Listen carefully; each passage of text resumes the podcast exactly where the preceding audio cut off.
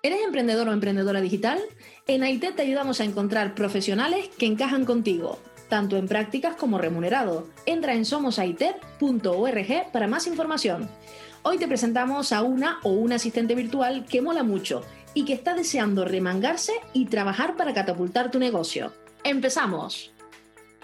Me llamo Raquel y me estoy formando como asistente virtual con AITED. Lo que quiero conseguir siendo asistente virtual es conciliar mi maternidad con mi trabajo. En solo dos meses de formación he aprendido un montón de servicios y herramientas muy útiles para esta profesión. Me he sorprendido cómo en tan poco tiempo puedo haber adquirido tanta formación. Pienso que seré una buena asistente virtual porque soy organizada, formal y constante. Muchas gracias por dedicar unos minutos a escucharme.